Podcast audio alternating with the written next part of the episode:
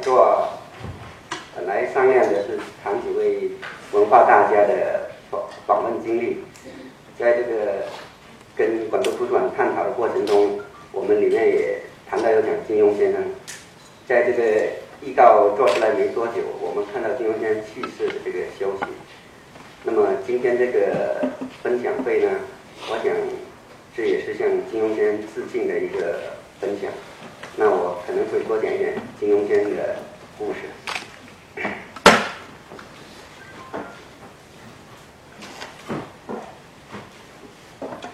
呃，我这个做记者的经历比较特别，大概是从这个访问老先生是我的一个最早的一个起源。二零零五年的时候。我就发现，在华文华人世界访问文化名家，起因可能是早年的这种阅读经历，读到这些名家的这种文章，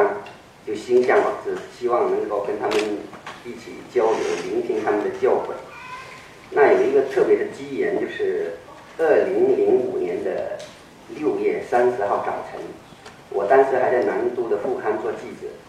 一大早手机就响了。我们的同事就告诉我是启功先生去世了，希望我这个赶快回报社做一个纪念版，做一个采访。当时我我在这个车上往单位的路上，还带了本启功先生的这个论书结集。这个启功先生在去世前的几个月，我当时看到一个电视节目，里面采访启功先生。当时已经是老态龙钟，九十几位的老九十几岁的老先生，呃，讲话已经非常缓慢。我当时就觉得，哎呀，这个老先生实在是让人非常感慨。所以当时还在南都的评论写了一篇就不合时宜的启功先生有一篇文章。没想到过了几个月，启功先生就去世了。那在这个。我们做记者常常做做做纪念版，比如一个名人去世，我们就很很急的做一个纪念版。呃，前几天金庸先生去世，我也吃晚饭的时候不停的收到电话跟短信，问这个关于金庸先生的去世的消息，还有金庸先生访问时候的一些事情。做记者做纪念版常常是这样的，就是一个先生去世了，我们会很早的又准备工作。做一个纪念版，匆匆忙忙，第二天又见报，常常有这样的事情来，呃，作为我们工作的一种日常。但是我在启功先生去世之后，做了这个纪念版之后，我就做了一个反的思维，就说，常常因为文化名人去世，所有的报纸都会做纪念版，大家都做的千姿百态，但是能不能在这位先生去世之前？我们去访问他，了解他的晚年心思，了解他的一些思想的概况，他的一些学术的精华，在他去世之前，我们就做好这个访问，把这个访问登出来，不要等到去世之后再做呢。这个这个当时也是这样的一个反的思维，所以触动我这个二零零五年的夏天开始去访问这些老先生。最早是去北京，当时那些老先生很多还在，像这个王世襄、丁聪、黄苗子、易峰、黄永义、沈昌文、杨向义，当时周汝昌这些老先生当时都还在世，呃，现在谈起来很多都去世了，只有黄永义跟沈昌文这两位老先生在。那后来呢，从北京就到了上海、香港，这个。南京，呃，很多大陆很多，我们能找到这些老先生，我觉得还在的这些老先生，我就花了有几年的功夫去访问。后来就到了香港，呃，还去了美国，去了台湾，去了新加坡，大概是有十年的时间访问了有两百两百多位老先生，呃，做到最后觉得大概也差不多了。大概有十年的时间，那么在这个访问的过程中，有很多学到很多东西。比如，二零零五年的夏天，我去访问三联书店的老总沈昌文先生，沈工就告诉我一个秘诀，比如大家今天吃饭谈到一本书，你明天就把这本书找到，看到这本书的精华的内容，你下次跟人家谈，你就能谈到这有一些好的想法跟大家分享。比如我明天要见一个作者，我要先百度 logo，先看一下这个作者最近有什么言论，这样的话跟他探讨分享的时候，这个彼此就有很多共同的话题，甚至拍马屁也拍到点子上。沈工这个讲话非常幽默，当时我在商业书店二楼跟他聊完这次，我就觉得非常受益，人家真是久经江湖，跟很多这个名家作者交流之后有很好的心得，这也是我学到的一个秘籍。那么这个访问的过程中有很很多有意思的东西，但是。是其实访问是一个苦差事，大家好像觉得很轻松，呃，呃，可以跟名家交流谈谈。但是我每次这样都像考试一样，这个考试前 又做很很多准备。当然，这个呃访谈的时候，大家又谈笑风生。但是访谈之后呢，也要做很多功夫的整理，包括资料的旧呃旧刊旧录，也是每次都如履薄冰，怕会出错，不过常常出错。呃呃，出错之后我们再修改。也有很多读者来提出你有些有些错的地方，我们也也我也不停的修改，很很多版本也不停的修改。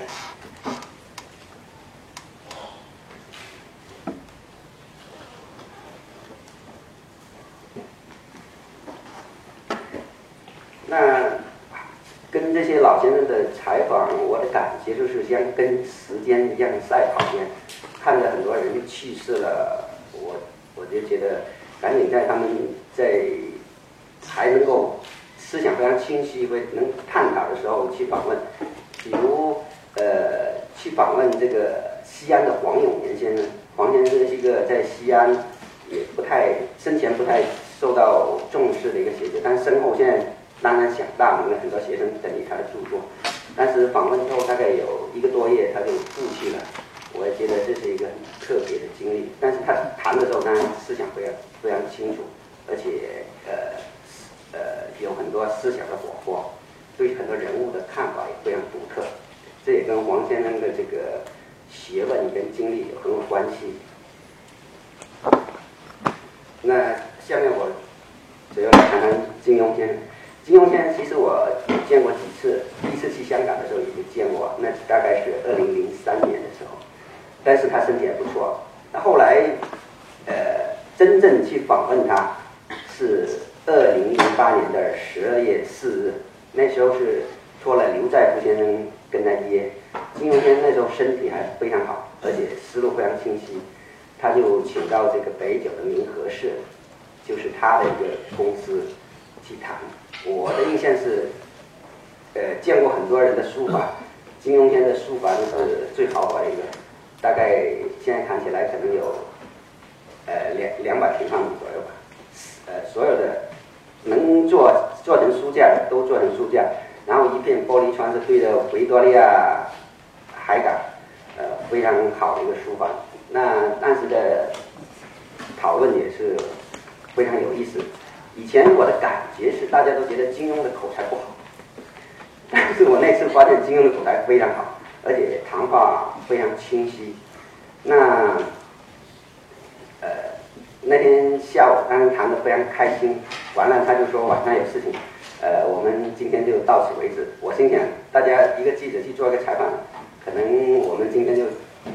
呃做完之后我就见报，大家就结束了。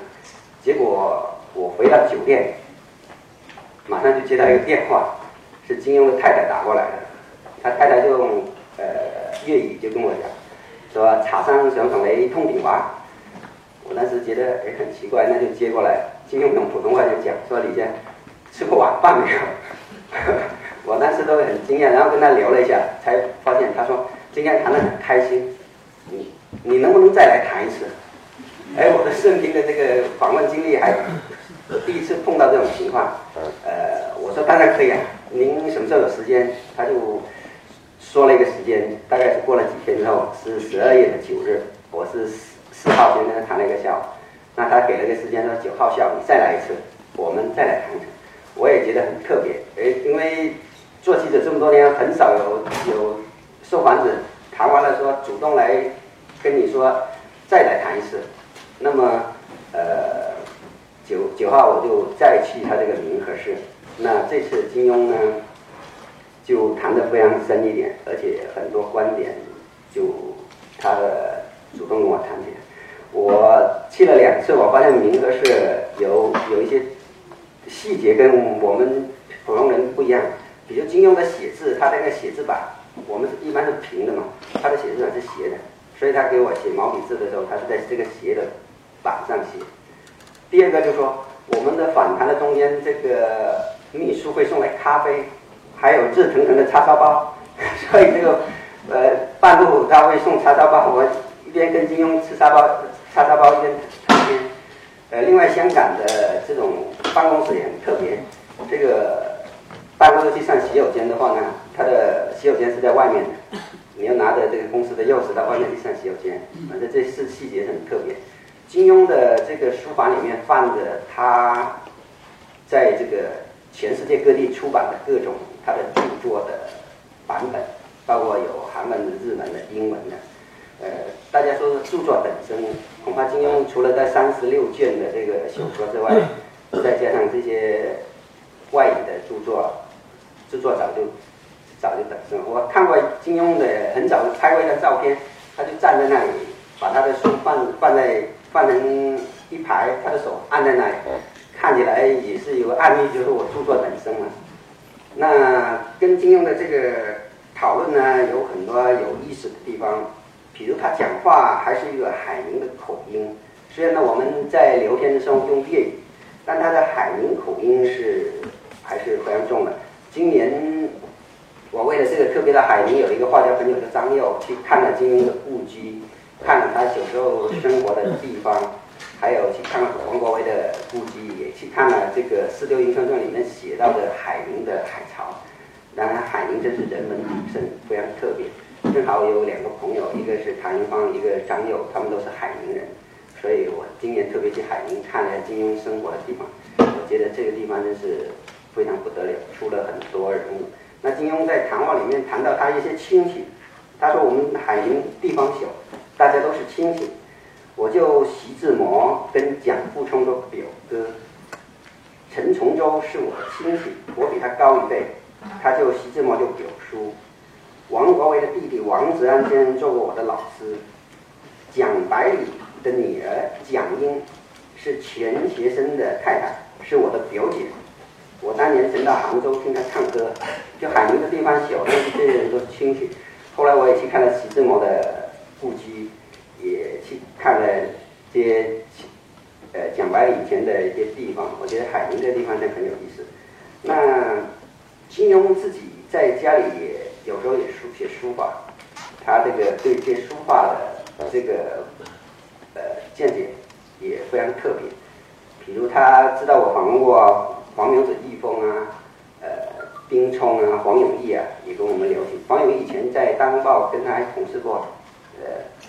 这个甚至他知道我从广州来，还问你你有没有见过关山月、李雄才啊？他对这些都非常了解。那启功先生曾经到过香港，金庸就写了几个字，请这个。启功先生去跟他这个讨教，启功说你就不要写，不要学碑帖了，你自己写书法有自己的风格，你就写你自己的风格好了，呃，不要去学别的。金庸的书法很特别，他原来是写钢笔，写钢笔字多，这样晚年名气大了，很多人讨他又写字，他也现在也后来也写了很多毛笔字。大家看他的这个小说的题签，跟他一些题字，发现他的书法是很有风格，还是那种很很爽朗。笔法很很很很明快的一种风格。那当时金庸可能他是进入他的学术的世界，所以他对这些很多学术界的先生在研究什么，兴趣很大。特别是在他当时是在剑桥跟这个麦大为学唐史，他对唐史也非常有兴趣。特别当时他知道余英时先生也在看唐代的。诗歌跟长中的书，他也问了很多朋友的问题。那唐史有有很很多这个研究唐史的大家，呃，有一位大家可能不太了解，有一个张广达先生，呃，先去巴黎，后来现在在现在在台台湾政大。张广达先生广西师大出过，曾经出过一套唐史的书。张先生是一个唐史大家，为了这个，后来我呃回到广州之后，我还寄了一套这个张广达先生的书给金庸，因为他在写论文是有讲唐史。那金庸这个问问了很多先生关于这个做学问的问题，我后来感觉就是说，可能是我自己感觉，他金庸因为。他大学其其实只读了一两年就退学了，晚年这个成大名之后，可能对做学问很有兴趣，这可能也就导致他后来到剑桥去念硕士跟博士的一个很重要的原因。呃，那大家都知道，这个江湖上说这个有湘江四大才子，金庸、倪匡、黄章、蔡澜，呃，这四个人我都访问过。不过当时因为可能出道比较晚，二零零四年的时候跟黄章在香港海边跟做过访问，但是黄章是演一个舞台剧，可能大家谈的都不大调，不是讲他的歌词。呃，黄章给我的印象就是，呃，讲一两句话就会讲得出口。那呃，抽烟抽得很厉害，当时当然聊得也挺开心的，大概聊了个把钟头。我就说，那黄先生有机会，我们再做一个长一点的，因为今天是一个舞台剧的一个场合。他说好，没问题。哎，那时候我真是，嗯，应该抓紧再过一两个月就去转房了。没过几个月，黄先生就过去了。呃，这其他的三位我倒是后来都是都有常谈过，呃，包括倪匡先生去他他回到香港之后去他家里，蔡澜先生当然访问过很多次，而且吃过很多饭。呃，金庸先生的。这一次的访问呢，我就跟他说，这个大家都说湘江四大才子，他说这个是不对的，呃，这个这个靠不住的，这个四大才子是说是靠不住的。当然他就讲说这个倪匡很好玩，这个讲话最幽默，呃，他现在常常一起吃饭的是跟他同乡的倪匡跟陶杰，这个蔡澜是美食家。不过你美食家再美，你推荐的东西我都不吃。他说他是新加坡人，这个吃饭的口味跟我完全不一样。呃，我喜欢吃的是杭帮菜。那陶杰大家可可能也了解，他是在四大才子之后，号称是香香港第一才子。我去访问陶杰的时候，那天晚上大概是十二点以后，在湾仔有个地方。我们聊，我就问他香港谁的文章写的最好？他说金庸。我就说金庸之后谁写的最好？他说董桥。我就把这个说法转给金庸听，金庸听了就笑一笑，说这个陶杰的妈妈跟我是杭州同乡，他爸爸跟我在大公报是同事，他爸爸曹曹巨云是大公报的副总编。呃，他说董桥年纪大了。现在的兴趣在书画、古董字画上，我我觉得这个话也很微妙。当然，后来有一个北京的朋友看了这个访问，专门打电话跟我跟我讲这个董球跟金庸的关系。我听听，我说：“哎，你这个这个评判还挺准的。”那金庸口呃口音很重，所以讲到一些老老先的事情也很好玩。我当时跟他说，董，这个胡吉人跟董球办这个《明报月刊》，这个《明报月刊》两个人的风格都不一样，这个非常有意思。呃，讲到跟金庸的访问，我要讲一讲《明报月刊》，呃，非常特别。大概是我在念书的，我们学校有一个石景仪的证书室。我现在看到广州图书馆有个石石景仪的证证书室，这个以后有机会希望能够上去看一下到底是怎么样。那个证书室里面，在一个角落里面放了一排的1966年到1996年的《明报一刊》，三十年，那是石景一先生赠给我们学校。大概在那个角落也没什么人看，我当时也也开始就是去逛图书馆的一翻，哎，《明报一刊》金庸创办的，66年，那时候是文革，呃，发生那一年，然后大概那几个月没什么事，每天晚上没什么事。我就去翻《明报月刊》，从第一期，反正也也时间也比较充裕，从第一期看到这个一九六六年，那时候我们还在念书的时候，那个《明报月刊》，哎，看完了之后，发现就简直打开了一个新天地。金庸除了这个呃《明报》之外，他对这个《明报月刊》也是非常重视，因为是个学术文化的。所以他晚年很多关于学术文化思想的文章都发表在《明报月刊》上，而且他跟学术界的联系主要也是跟这个《明报月刊》有关系。《明报月刊》现在我们能谈到华文世界这种大家，很多都跟这《明报月刊》有关。后来我去访问很多老先生，很多老先生以前，特别是海外的，在香港、在台湾、在美国、在新加坡，很多老先生主在。呃，改革开放之前，一九六六到一九七八左右这段时间，很多海外的华文大家写文章都在《明报月刊》上发，呃，所以这个也是促使我后来去访问很多老老先生的一个呃缘分。那金庸就说他在办《明报月刊》的时候，曾经跟胡吉人去访问过钱穆先生，钱先生原来在办新亚。但是后来因为别的因由，他离开新亚去台湾，台湾住，在台北住。呃，金佑基先做新亚书院院长的时候，办了一个前兵式学术文化讲座，第一讲请钱穆回来，等于是钱穆一个荣归。那时候金庸去去访问了钱穆先生，我就问钱先生，钱先生口音您能听得懂吗？因为我们后来听这种录音。钱穆先生是一口无锡口音，当然讲话很果断，但是我大概听了一半，在其那个书书楼听这个钱穆的先生的录音，我觉得第一次听应该大概听不懂。他说哇，听得非常懂啊，我们都是无锡口音，海宁跟无锡都很近。后来我就跟他说，钱钟书也是无锡人，他说是啊，无锡村吃过很多大家，像这王国维先生在无锡教过书，钱钟书的父亲钱基博也是很有名的。他说：“钱钟书，我们老乡，我曾经寄过书给他，他就，呃，也寄过书给我。他写信非常客气，钱钟书写信非常客气，但是当面讲话非常锋利。但是我就跟他说，呃，这个钱钟书先生对这个陈寅恪先生的一些学问是有保留的。他说是啊，这个钱钟书写法写文章是一点一点的，都是这种散篇的。后来像集成管碎片。”但陈寅恪先生又成一个大系统，这里面肯定这个很有毛病。呃，我也听这个别人讲过，钱钟书私底下对陈寅恪先生一些做学问的有有所保留。但钱钟书写信，你们发现他公开写的信，或者是写给这些后辈的信，都写的非常客气。八行书写的妙极了，呃，这是这些老辈的一个功夫。那。当时还谈到这个《红楼梦》，金庸就说：“我认为《红红楼梦》不见得是曹雪芹写的。现在大家研究《红楼梦》都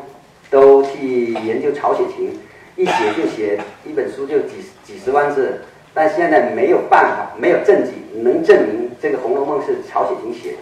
如果这个书不是曹雪芹写的，那这些研究都是空的。他这个写小说的人这种感觉跟人不一样。”所以后来这个唐德刚先生讲说，胡适、周汝昌这些都不是小说家，他们在研究《红楼梦》都是这种学问家的方式来研究《红楼梦》。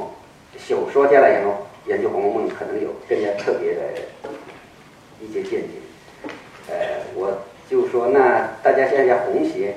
这个倪匡先生说这个有金鞋，金鞋是他这个首创的。金庸就说我不赞成有金鞋。这个自己不喜欢人家有有惊喜，呃，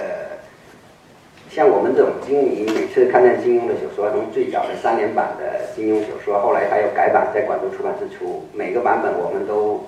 这种会看得很仔细，他改了什么，这个里面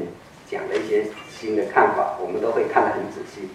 我作为一个这种早期的粉丝，我就说。对他这个改小说很不以为然，我就跟他讲，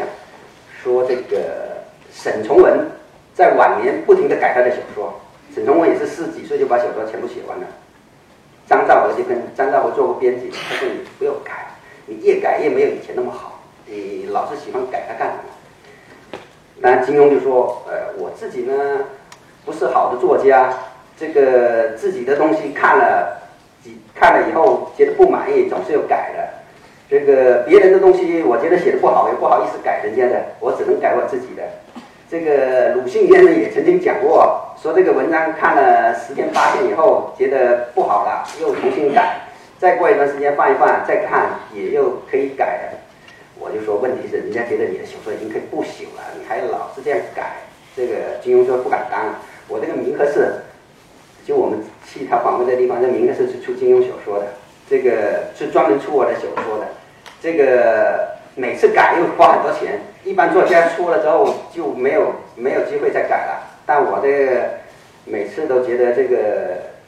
不满意了，我就不停的改，改完了之后，明和社又重新出，每次又花很多经费来出这个改书。本来这个明和社是可以赚钱的，但是因为我改小说之后呢，这个也也不一定赚钱了。我就说这个，嗯，这个其实没有必要了。金庸在四四十八岁就把这。他的小说全部写完了，写完了晚年就不停的喜欢改他的小说，当然有些改的也非常精彩，有些我们这些喜喜欢金庸早期小说的人再仔细看，我觉得对他的改小说，觉得其实没有没有没有必要，但他老人家喜欢这样做，这也是个特点。他后来又跟我讲这个例子，说托尔斯泰，说托尔斯泰写这个《战争与和平》，写完了之后，字笔。字迹很流畅，尤其印之前呢，托尔斯泰的太太就帮他很仔细的帮他再抄了一遍，抄完了托尔斯泰一看，哎，也不错，但是呢，觉得又不满意了，又把他太太抄的这个很工整的又改了一遍，改完了拿去工厂，工厂又看不清楚，他太太又再抄一遍，抄完了拿到托尔斯泰这里，托尔斯泰一看，哎，这个好像又不满意了，又改了一遍。金庸的意思就是说，托尔斯泰啊，这个。沈从文啊、鲁迅啊这些人也不停的改他文章，他自己改也是有他自己的。但老先生喜欢做的事情，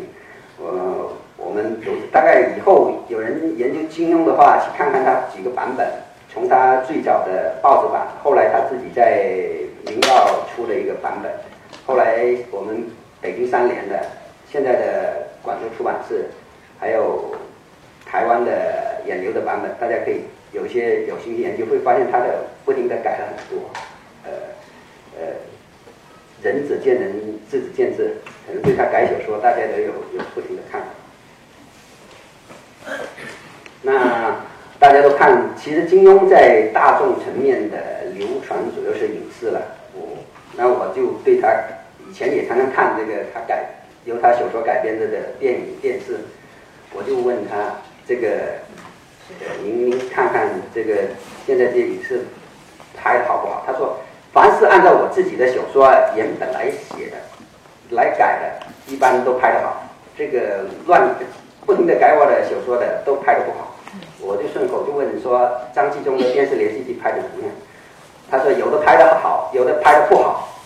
有一次拍的不好，我还把他骂哭了。当然最早在报纸上登出来这句话，我们也登了。呃，还有记者很好事，去去问这个张纪中，说这金庸曾经把你骂哭了，有没有这回事？张纪中呢，这个就说，呃，这都是记者乱写的，这这这哪有这这回事？这个呃，关于呃张纪中的说法，但是金庸自己讲的，我们也是原按照他原本的原话。我就后来就说，我觉得这个《天龙八部》呢拍的不错。他说是《天龙八部》是拍的不错，主要是根据我这个小说没有太多改动。这个编辑呢又吃饭，他好像觉得不改我的小说没饭吃，老是要改。其实你有本事你自己去写一个好了，不要老是这个改我自己的小说。我就说您原来在电影公司也待过，他在长城电影公司待过，而且写过很多影评。您的小说有个特点，就是按照这种剧本啊，不用改。就按照这个剧本来来来写这种风格，他说是的。我以前在香港，每天晚上要看一部电影，而且看完了马上要写影评。不过现在也没有这么多电影看了。这个以以前大概电影电视，不过包括国内的、国外的这种电影电视，它很多小说是借助了这种影视的方法来写小说的。呃。像我们这种经理觉得金庸的小说，其实你就老老实实按照他这个小说原本，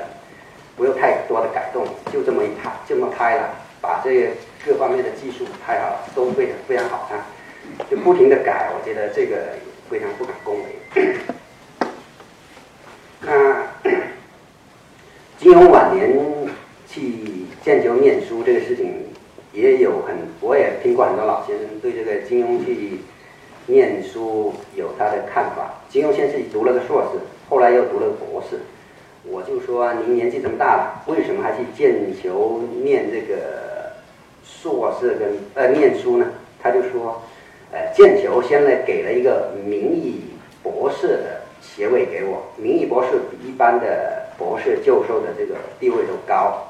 但是呢，我自己喜欢念，喜欢做学问，我就想去剑桥再念书。呃，他跟的这个老师叫麦达维，是现在活着的唐史第一把手。麦达维的前任是杜希德，杜希德在剑桥的时候被普林斯顿大学剥去，等于普林斯顿大学的唐史有。杜希德，现在的呃剑剑桥大学的第一把手是麦大维，麦大维现在还在，好像前一阵子前几天还还到北京去开过会，呃八十来岁，麦大为的女儿也在大陆念过书，还去过云南，这个麦大为的中文讲得非常好。那金庸去做这个呃学问也很特别，他最早。这个要写论文，现在大家要写论文有串件。他最早想写这个关于这个呃云云南的大理大理的立国的事情，后来人家跟他讲了很多这种外文，他一听没听懂，他说你这很多史料已经有人讲过了。后来他就想到一个特别的一个题目，就讲唐代的这个玄武门之变。大家知道玄武门之变。李世民把他哥哥跟弟弟杀死了，后来变成这个历史上鼎鼎有名的唐太宗。金庸就根据这个西安发掘出来的考古史料，发现这个当时走这条路线，呃，跟这个考古史料是完全不一样的。他说这条路这么短，李世民为什么要绕一大圈去这个呃，在半路上杀死他呃？哥哥跟弟弟呢？这个路肯定是错的。按照考古，他从这这么短的一条路过去，一伏击，呃，哥哥跟呃弟弟很快就会被他杀死。金庸就认为历史上这个玄武门之变，这个李世民是有蓄谋埋伏在那里。他的哥哥跟弟弟早上去上朝的时候，他就冲出来把他哥哥跟弟弟杀死。当然，李世民现在变成。后来变成一个一代民主，他觉得这个杀死自己的哥哥跟弟弟不太明义，所以大概跟史光讲过，改了他的自己的这个这段历史。金庸就跟这考古发掘认为这个这段这段历史是假的，他自己推翻了这个李世民的原来说法。后来他这个硕士论文就以玄武门之变为主要内容，这个论文的名字就。初唐皇位继承制度，而且得了很高的分数。他念完硕士之后，就念博士。博士主要研究是，呃，安禄山造反之后，唐玄宗派他儿子荣王去抵抗，但是这个荣王后来没有了，死掉了。他的两位大将也没有了。这个根根据金庸的考据说，这中间肯定有大的问题，是太子把他的弟弟跟大将杀死了。也是跟皇位继承有有有有有关系，他就说这个这个事情是可能是在太子在历史上造假，他就讲这个太子发动政变把弟弟杀掉，而且他占有军队，连父亲也不敢动他。我的基本观点是中国的防卫从来不讲传统化现化，实际上是哪个有兵权，哪个会打仗，这个。皇位就呃传给哪个？中国是不讲宪法，讲兵权；外国也讲兵权，但是外国表面上做的漂亮。国表面上做漂亮一点。那呃，金庸这个去剑桥，其实是住了两年，我说那您这两年在剑桥主要做什么事情呢？他说我很认真去听课，骑个单车，骑个单车去听课。但是因为学校里面还有开车的，他太太觉得太危险了，这个觉得你还是打的过去吧。金庸说打的很贵的，每次有一两百块钱，所以这个每次我跟我太太打的去老师那里听完课，听完课呢，第二次老师会骑个单车到我家里来，跟我这个教我再谈一次。他在那个剑球前后就住了两年，把硕士。跟博士论文念完，呃，念完之后，在二零一零年正式得到剑桥大学的博士学位。这一年金庸八十六岁，我就呃问他，我这个已经在世界上那么多大学拿到这个博士荣誉博士跟教授的称号，他也得过这个呃。浙大、北大这些教授称号，为什么还有那么有兴趣到大学念书？他就说：“我到剑桥目的不是拿学位，我喜欢跟有学问的教授探讨问题。”后来我们我也跟他探讨了很多小说里面的关于学问的问题，比如他讲这个李自成攻进北京之后，他这个大家看《碧血剑》，李自成攻进北京之后。放纵这个士兵烧杀掳掠，做了很多觉大家觉得很不堪的事情。因为我们有一段时间历史上觉得李世民是一个农民起义的领袖，所以很多小说不是这么写的。他这个这个书出来之后，很多教授还写文章驳他。后来他就有一个华东师大的教授找到一很多第一手的材料给金庸，金庸就看着这个。材料之后又又金庸很喜欢在他的小说里面写个注，大家看他小说后面有个注，他注其实常常写成一个小的论文，就关于有些问题他跟人家看法不一样，他后面会写个小的论文作为注，来跟人家争辩。他在做学问上很喜欢跟人家探讨问题。后来大家觉得他不会写这个学术论文，他自己在《碧血剑》的后面写了《严崇焕评传》。呃，这个严崇焕评传，大家看起来他是一个学术论文，他自己可能心里有个情节，觉得自己应该在学问上跟人家可以一争高低。当然，他的小说里面很有学问，中国历史很多东西他都写在了里面。这个也可以，大家也可以去看看他的小说，可以有一些新的探讨。呃，金庸又讲的地方还挺多的，我呃。先讲那么多，等一下大家有问题，我们可以再再继续探讨。